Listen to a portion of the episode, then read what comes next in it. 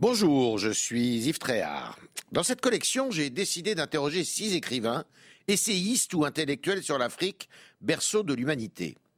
Car 60 ans après la vague d'indépendance, l'Afrique est, dit-on souvent, le continent du XXIe siècle. Pourquoi cet engouement soudain alors que les regards étaient beaucoup moins optimistes il y a peu encore? Mes invités se penchent sur les forces et les faiblesses de ce continent pluriel de 30 millions de kilomètres carrés qui comptera 2 milliards d'habitants en 2050.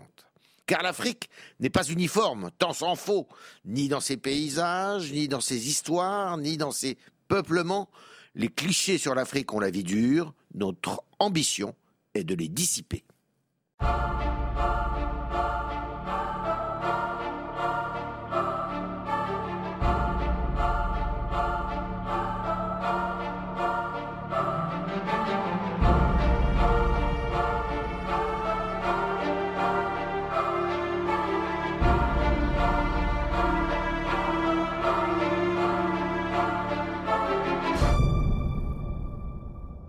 Elisabeth Chungi, vous êtes née de père camerounais, de mère française. Euh, ce sont vos passeurs de vie métis, comme dirait David Diop, c'est une magnifique expression. Comment vit-on une double culture? Écoutez, c'est une vraie chance d'avoir euh, une double culture. Euh, il faut juste savoir l'appréhender. C'est vrai que ce n'est pas simple. Je me souviens quand j'étais enfant au Cameroun, euh, on me hélait dans la rue en m'appelant Tangan, Tangan, ça veut dire la blanche en Ewondo, la langue de mon père.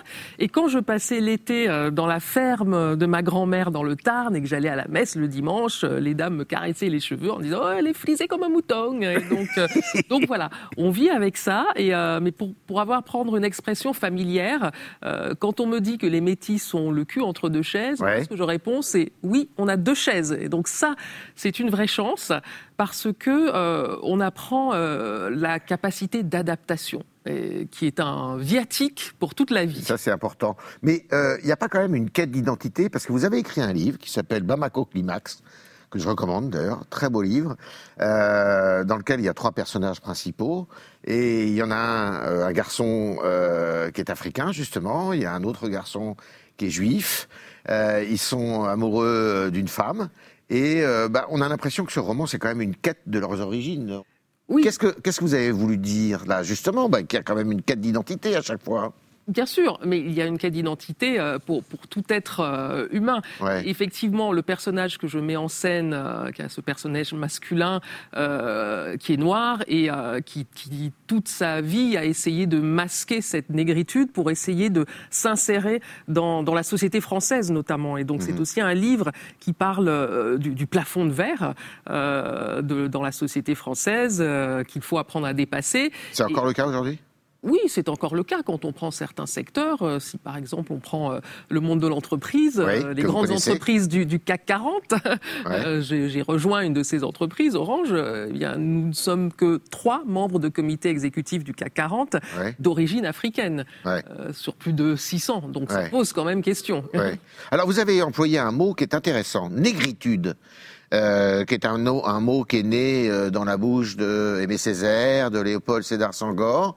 Euh, c'est un mot qui, pour vous, est un mot qui est une affirmation identitaire, justement, ou au contraire, c'est un mot à rejeter complètement, comme le disent aujourd'hui beaucoup de jeunes, finalement, qui, ce mot, on n'aime pas, parce qu'il écorche, ça a un caractère un peu raciste, même, disent certains. Oui, certains. Euh, moi, je j'aime la langue française, comme vous le savez, et donc je, je ne m'arrête pas aux connotations. Euh, je ne fais pas partie des personnes qui veulent rebaptiser euh, Dix petits nègres d'Agatha Christie. Voilà, vous n'êtes pas dans la cancel culture. Absolument pas. La négritude, c'est d'abord un mouvement poétique aussi. Donc c'est d'abord, c'est voilà, c'est Saint-Gor, c'est Césaire, c'est la poésie, et pour moi, c'est c'est le contraire euh, euh, de l'enfermement, pour moi, c'est une affirmation universaliste. Euh, la négritude, pour moi, c'est comment, voilà, les, Noirs qui ont, dont l'histoire a souvent été gommée, tronquée, reprennent la place qu'il mérite dans le grand concert international. Et euh, c'est aussi, voilà, c'est toute euh, l'histoire de, de, cette Afrique qu'on n'enseigne pas suffisamment, euh, dans, dans, dans, notre pays et des histoires fascinantes de grandeur, parce que hum. si on ne la transmet pas correctement, on hérite d'une vision tronqué avec tous les clichés. Donc moi, par exemple, je, je raconte avec bonheur à mes enfants euh, l'histoire euh, d'Aboubacar III, empereur du Mali, qui un jour, euh, en 1300 et quelques, euh, décide d'aller voir ce qu'il y a de l'autre côté de la mer, affrète une flotte de bateaux qui, dont on ne sait pas ce qu'ils sont devenus, mais Certains historiens pensent que Bakr III a découvert l'Amérique avant Christophe Colomb parce que certains mots, par exemple Niagara, en bambara, ça veut dire l'eau vive. Donc il y a un certain nombre de correspondances, les poteries qu'on a retrouvées aussi de l'époque. Donc, voilà, toute cette histoire fascinante de la grandeur de l'Afrique, c'est important de la transmettre pour casser les clichés. Oui, alors en plus, ce qui est intéressant euh, dans votre parcours, c'est que vous, vous êtes issu d'un pays qui est assez particulier en Afrique qui s'appelle le Cameroun, donc, et qui est un pays qui a été traversé par des colonisations très différentes. On, on le voit là, ce pays d'Afrique euh, centrale, euh, qui donne sur le golfe Guinée, qui a deux grandes villes qui s'appellent Yaoundé et Douala, euh, avec euh, une triple influence extérieure, qui a été l'influence germanophone d'abord, qu'on a un peu oublié, une influence après, euh, après la guerre de 14, qui a été à la fois anglophone et francophone, puisque le Cameroun, qui était d'abord sous influence allemande, a été redistribué. Et, alors, et, le, pays est coupé, en fait. Le nord est un peu euh, germanophone encore, euh, et puis l'est est plutôt euh, francophone et l'ouest anglophone. Je me trompe pas, hein, c'est un peu ça. En fait, les Camerounais sont un peuple très fier. Euh, pourquoi? Parce que techniquement, nous n'avons jamais été colonisés. Oui. Puisque euh, le Cameroun a d'abord été un État allemand, Camerounstadt, après la répartition de la conférence de Berlin. Ensuite, Première Guerre mondiale, voilà. Ensuite, Première Guerre mondiale, euh, les Allemands euh, perdent. Il y a eu des batailles décisives d'ailleurs au Cameroun. Et donc, le Cameroun passe sous mandat de la Société des Nations, avec une partie effectivement euh, gérée par, administrée par les Britanniques, l'autre par les Français. c'est important de le préciser. Ben voilà. Et effectivement, c'est un pays très particulier parce que le, aujourd'hui, il y a une partie anglophone qui est près de l'île Nigeria, une partie francophone, et puis le nord qui est, c'est aussi une mosaïque religieuse avec un nord euh, qui est euh, musulman et, euh, et un hein. sud, voilà, Garoua, voilà, un sud qui est chrétien, donc catholique, protestant, tout le monde étant plus ou moins animiste toujours. L'animisme est toujours très, très assez présent. Et effectivement, on dit aussi que c'est l'Afrique en miniature. C'est un creuset de, de, culture. Enfin voilà, je ne vais pas faire une diatribe patriote, mais mais c'est un pays en plus qui qui qui peut être amené à avoir une place de pivot dans, dans, l'Afrique centrale, dans toute cette redistribution des cartes que l'on voit, hein, toutes ces influences qui, euh, qui, s'agitent hein, sur le continent. Je pense que ce pays euh, a, beaucoup d'atouts pour, euh, pour être un pays un Moteur, un moteur de l'Afrique. Un moteur de l'Afrique. Alors justement, justement, 1960, la période des indépendances, avec un, un, homme en France qui a eu son heure de gloire après, en 74 à l'élection présidentielle, qui s'appelait René Dumont premier écologiste de l'histoire française peut-être, euh, il y en a eu d'autres avant lui, et qui a écrit un livre, L'Afrique noire est mal partie, il parlait notamment de l'Afrique euh, agricole. 60 euh, ans après les indépendances, 2023, quel bilan tirez-vous de cette, de cette décolonisation et de cette affirmation nationale de, de chacun des pays africains? C'est vrai que par certains aspects, euh, euh, René Dumont avait raison. L'Afrique est mal partie, mais pourquoi? Parce que finalement, ces indépendances ont été complètement confisquées. Euh, tous les leaders des indépendances, des mouvements de décolonisation, qui souvent étaient des, panafricanistes convaincus. Panafricanistes à l'époque, c'était la volonté de vivre tous ensemble, hein. enfin d'avoir de, un objectif commun et de faire de l'Afrique globalement une force. Hein. Absolument. Et euh, c'est pas la revendication identitaire d'aujourd'hui. Non, non, hein. c'était vraiment faire de l'Afrique euh, une force. Et justement, euh, ces indépendances ont été confisquées parce que les anciens colonisateurs ont choisi euh, la, la, la, stratagème classique diviser, pour, mieux régner. donc, donc voilà, le, le, rêve des indépendances s'est assez vite brisé avec toutefois des destins disparates, hein, selon et différents selon, selon les pays. Mais aujourd'hui, euh, je suis une, euh, une optimiste, euh, une afro-optimiste convaincue. Ah. Parce que, parce que je pense que finalement, en Afrique se joue aujourd'hui le sort de, du basculement de nos sociétés tout entières. C'est-à-dire qu'en Afrique, pour moi, l'Afrique est à la fois une terre de résilience et d'innovation. Alors expliquez voilà, une terre de résilience parce que effectivement euh, une histoire euh, meurtrie hein, euh, qui commence avec la saignée de l'esclavagisme, voilà, ces indépendances confisquées, la colonisation, le pillage des ressources, etc. Et malgré tout, ce continent a énormément avancé, une classe moyenne euh, qui est là aujourd'hui, une croissance euh, euh, portée justement par l'innovation technologique, le numérique, etc. Donc une résilience. Et puis cette innovation parce que finalement c'est le continent des, des, sauts de grenouilles. si ah. je prends l'exemple d'un domaine que je connais un petit peu, la téléphonie, on est passé, on a l'Afrique n'a pas connu. chez Orange, hein, il faut le dire. Hein. Voilà. Donc l'Afrique n'a pas connu le téléphone fixe. On est passé directement au téléphone mobile avec tout le, euh, potentiel de, croissance euh, que la connectivité amène. Euh, le, paiement par téléphone mobile euh, c'est en Afrique qui, l'a vraiment, qui s'est vraiment généralisé. Euh, le, mobile money en Afrique euh, existe depuis depuis 15 ans, depuis et, donc soutient le développement de, petites entreprises. Le mobile money est aussi venu pallier le, faible taux de bancarisation du continent. Donc voilà, on est vraiment dans une accélération très forte de, de l'histoire et du et du, euh, de, capacité de développement d'un continent. D'où l'appétit, je dirais, des autres continents et de, toutes les grandes puissances euh, dans le monde qui voient en Afrique peut-être une espèce d'Eldorado euh, pour l'avenir, avec les terres rares, avec une démographie importante, avec une inventivité, une jeunesse. Elle a un rôle capital à jouer géostratégiquement, l'Afrique. Euh, évidemment, elle a un rôle capital parce que pour euh, euh, c'est aussi une, un nouveau marché. Les, le potentiel est énorme et encore une fois, résilience. 2 milliards d'individus en 2050. Hein. Absolument. Oui.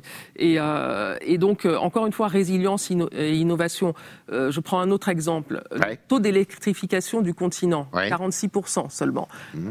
donc, l'avantage, c'est que le continent s'électrifie euh, de manière verte, euh, nativement. Et par exemple, bon, Orange est un opérateur euh, téléphonique, mais on, a aussi lancé des services d'énergie où on propose des kits solaires dans des foyers qui n'ont pas l'électricité, avec possibilité de payer la facture par mobile, etc. Donc, donc voilà, avec très vite, grâce à cette capacité d'innovation, à la fois on répond à des, objectifs environnementaux, la solarisation, sociétaux, parce que l'électricité dans un foyer, ça change la vie.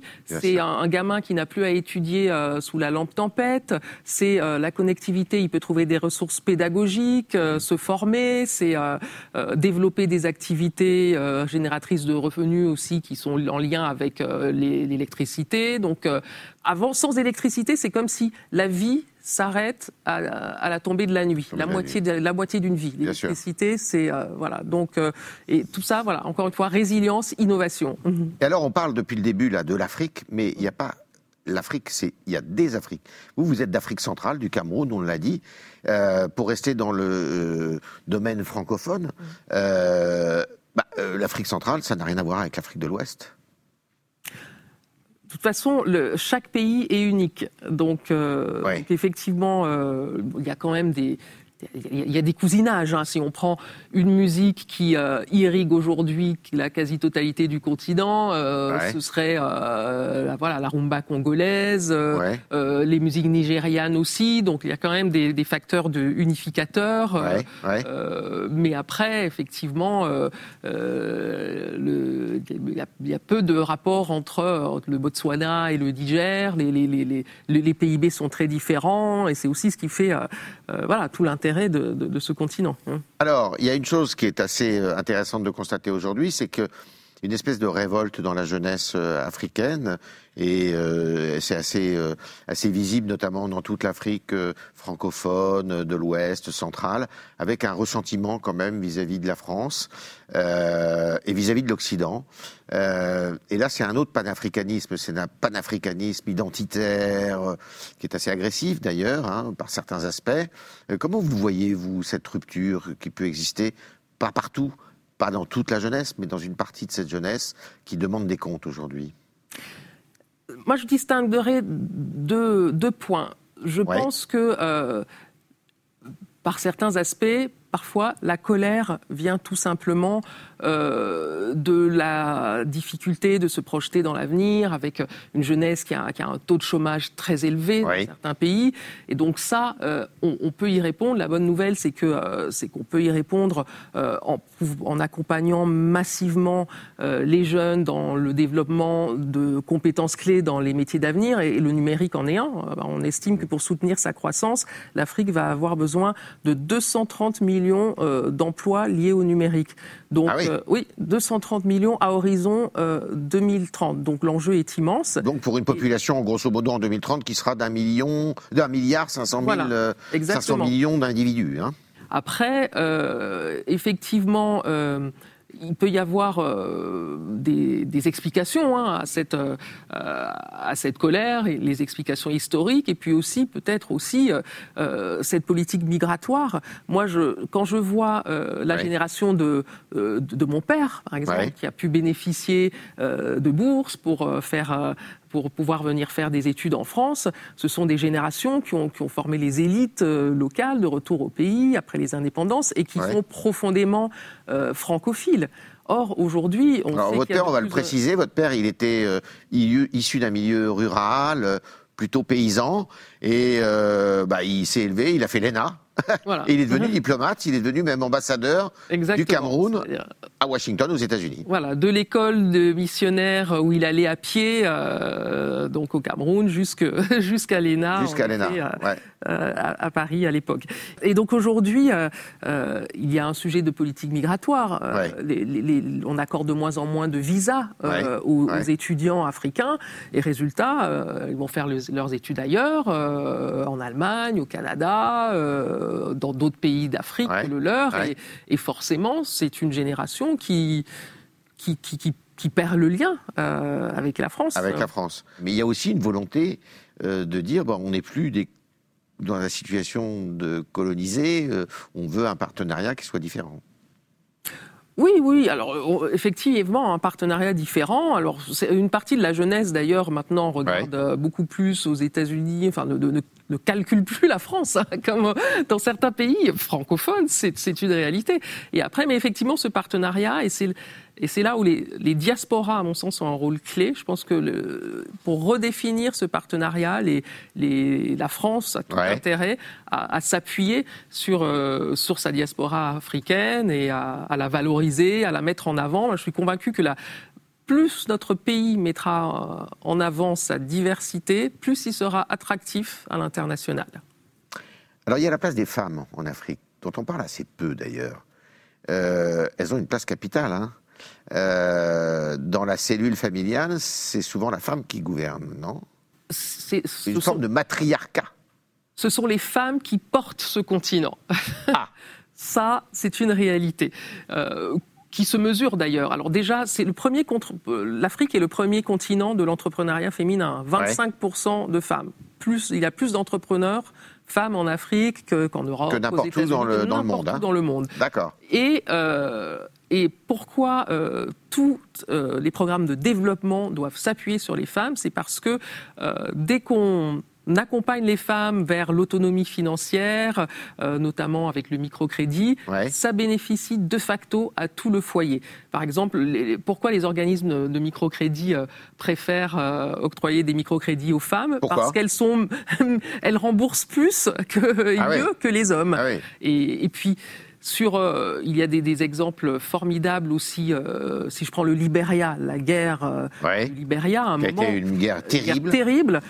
depuis le milieu des années 90. Les femmes qui étaient hélas les premières victimes. À un moment, on dit stop. Elles se sont regroupées en, en mouvement de paix, les peace hut. Elles, voilà, elles se sont mobilisées et donc. et ça a donné d'ailleurs une présidente, Helen, Helen Sirleaf Johnson, qui a été la première présidente d'un pays africain euh, et qui a fait deux mandats d'ailleurs. Euh, c'est exactement le, l'illustration de ce que vous dites. Hein.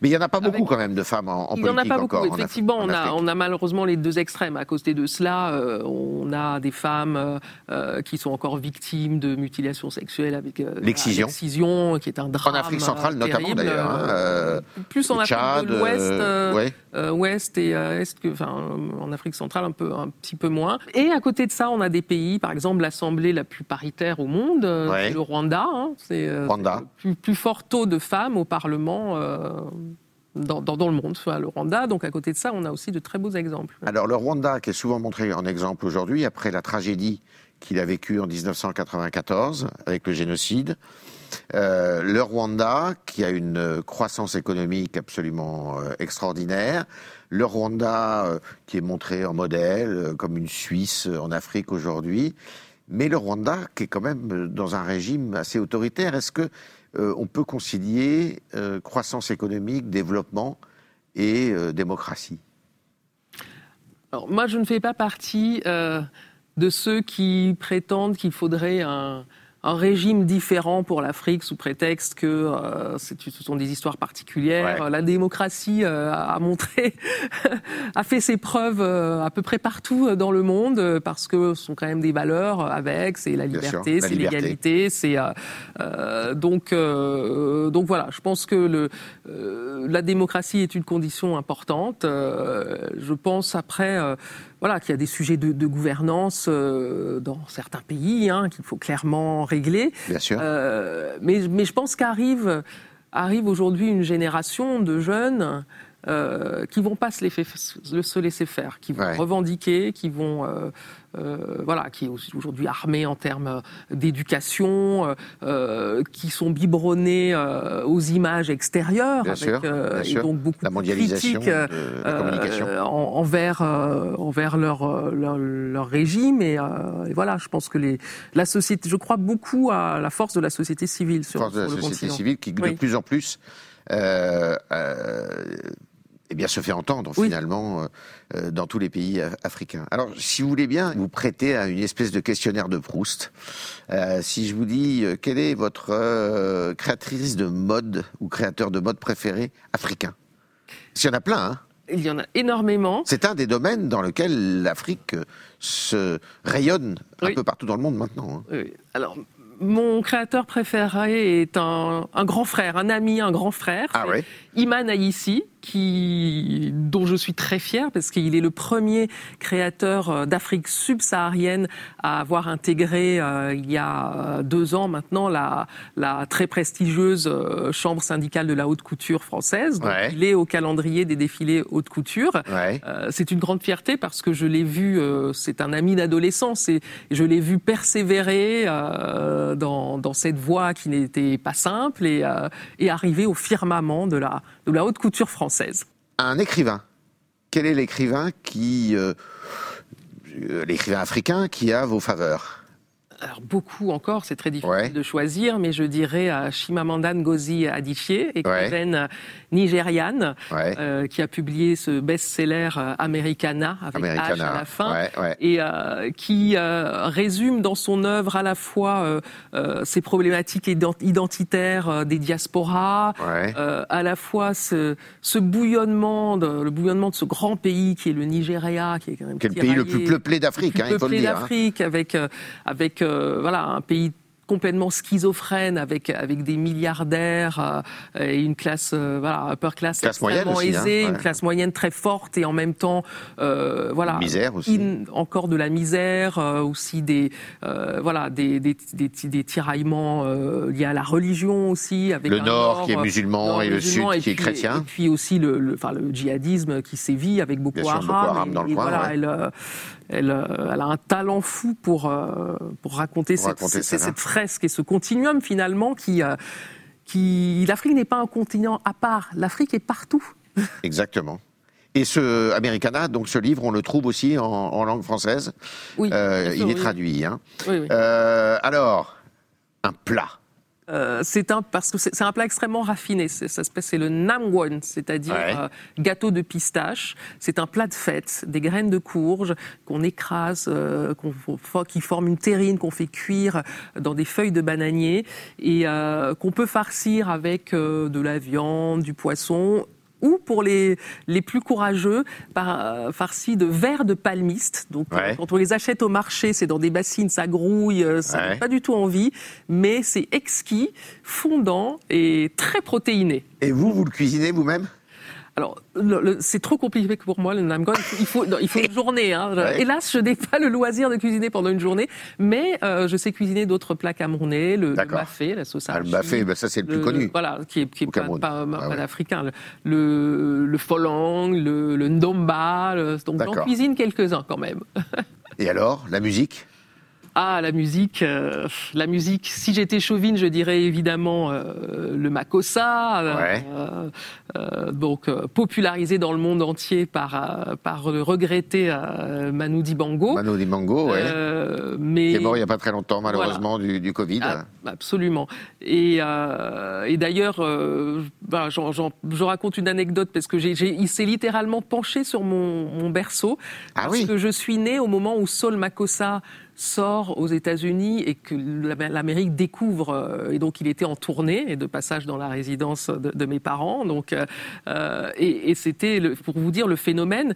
Il a fait la, la- il était tête d'affiche de l'Apollo Theater, le célèbre euh, théâtre, Théâtre. de Har- Harlem. Et, Harlem. les, et- et les Temptations étaient grand groupe de- Aussi. de, soul de l'époque, étaient très jaloux parce qu'au départ, il devait faire la première partie des Temptations et ça s'est transformé. C'est lui qui a Voilà. fait, euh, qui était la voilà, vedette. Qui était Ouais. la vedette. D'accord. Donc voilà, évidemment euh, le makossa, mais j'aime beaucoup aussi la, la rumba congolaise. euh, qui- parce que c'est une musique très métisse. C'est une musique qui a été inspirée de la rum- rumba cubaine, euh, mais euh, voilà, assaisonnée à, à la sauce euh, congolaise. Et c'est Ouais. une musique qui a, qui a accompagné les indépendances, Ouais. notamment euh, le célèbre Indépendance, cha-cha,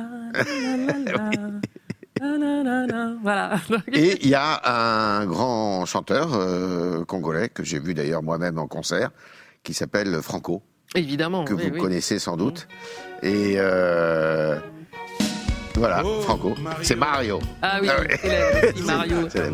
Alors, euh, Franco, malheureusement, est mort euh, du sida. Oui. euh, dans les années 90, au début des années 90. C'était un, un- un magnifique, euh, un magnifique chanteur.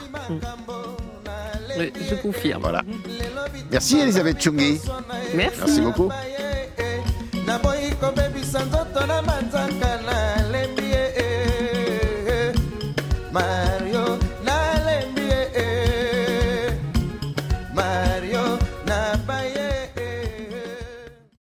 Vous venez d'écouter un podcast de la chaîne LCP. Retrouvez nos autres programmes sur votre application Apple Podcast, Spotify ou Deezer et les replays de nos émissions sur le site lcp.fr et notre chaîne YouTube. À bientôt!